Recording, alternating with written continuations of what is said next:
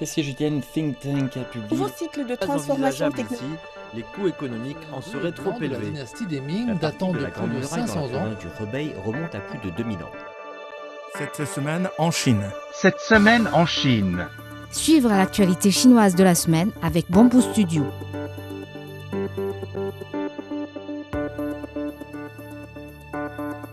La Chine a abaissé mardi le taux de prêt de préférence basé sur le marché.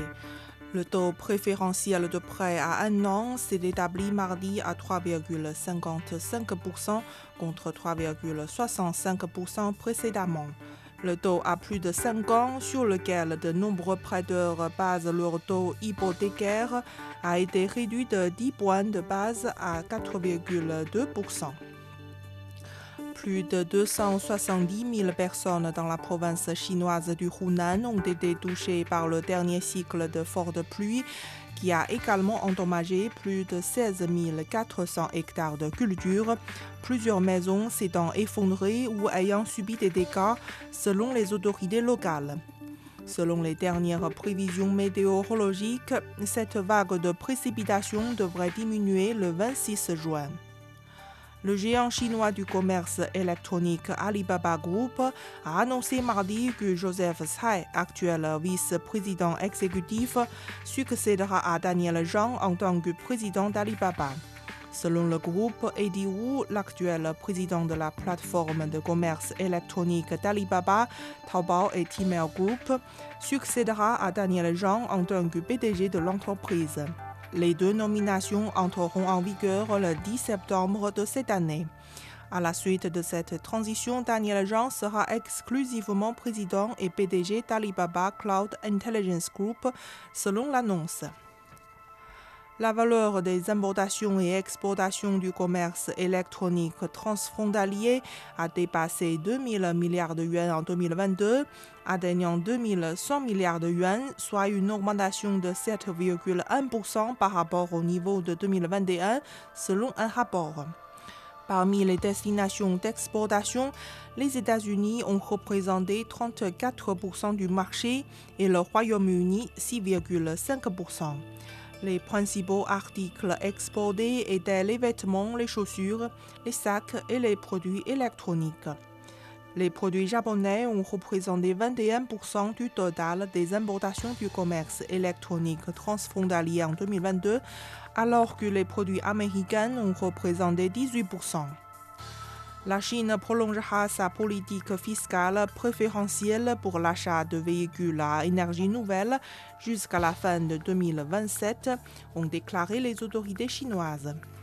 Une exonération sera accordée pour les véhicules à énergie nouvelle achetés en 2024 et 2025 et la taxe à l'achat sera réduite de moitié pour les véhicules à énergie nouvelle achetés en 2026 et 2027.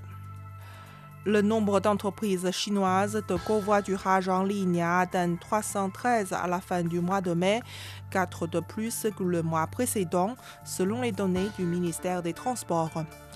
Hangzhou, capitale de la province de Zhejiang, arrive en tête de la liste des villes en termes de taux de conformité des commandes de taxis en ligne selon les données.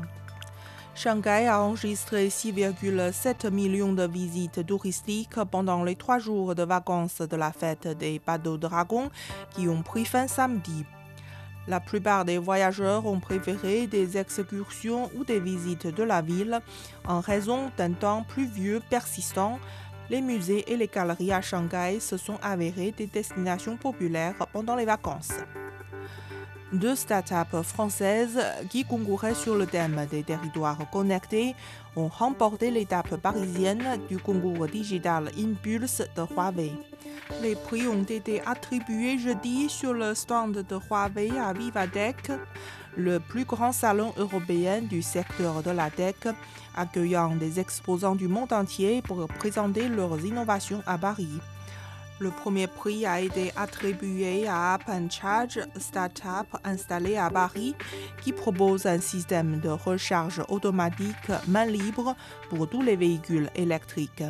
Il permet de recharger le véhicule par induction sans utiliser de câble, puisqu'il suffit que le véhicule se gare sur une borne. Le deuxième prix a été remis à Hume, une application mobile qui crée des villes plus sûres et inclusives en s'attaquant au harcèlement de rue et à l'insécurité. Elle propose des alertes en temps réel, des lieux sûrs et un soutien aux victimes.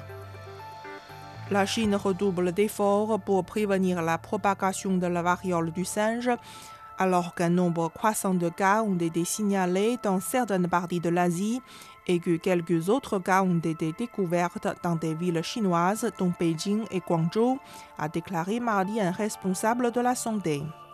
La variole du singe ne représente plus une urgence sanitaire mondiale, mais la menace de sa résurgence demeure, a noté l'Organisation mondiale de la santé le mois dernier. Une exposition présentant un aperçu complet du million d'années d'histoire de l'humanité en Chine a été inaugurée jeudi au Musée national de Chine à Beijing. Avec plus de 220 pièces exposées, l'exposition raconte l'histoire des activités humaines du singe à l'homme. L'exposition combine des scènes réalistes et des technologies multimédia pour capter l'attention des visiteurs. Un bébé panda géant est né dans la base du Centre de conservation et de recherche sur le panda géant de Chine dans la province du Sichuan, dans le sud-ouest de la Chine, a annoncé le centre mardi.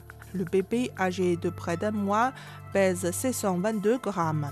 Une vérification préliminaire indique qu'il s'agit d'une femelle. Le télescope chinois FAST a identifié un pulsar binaire doté d'une période orbitale de 53,3 minutes, la plus courte jamais découverte pour un système de pulsars binaires. La recherche a été publiée mercredi dans la revue Nature. Vous écoutez Bamboo Studio, merci de votre attention.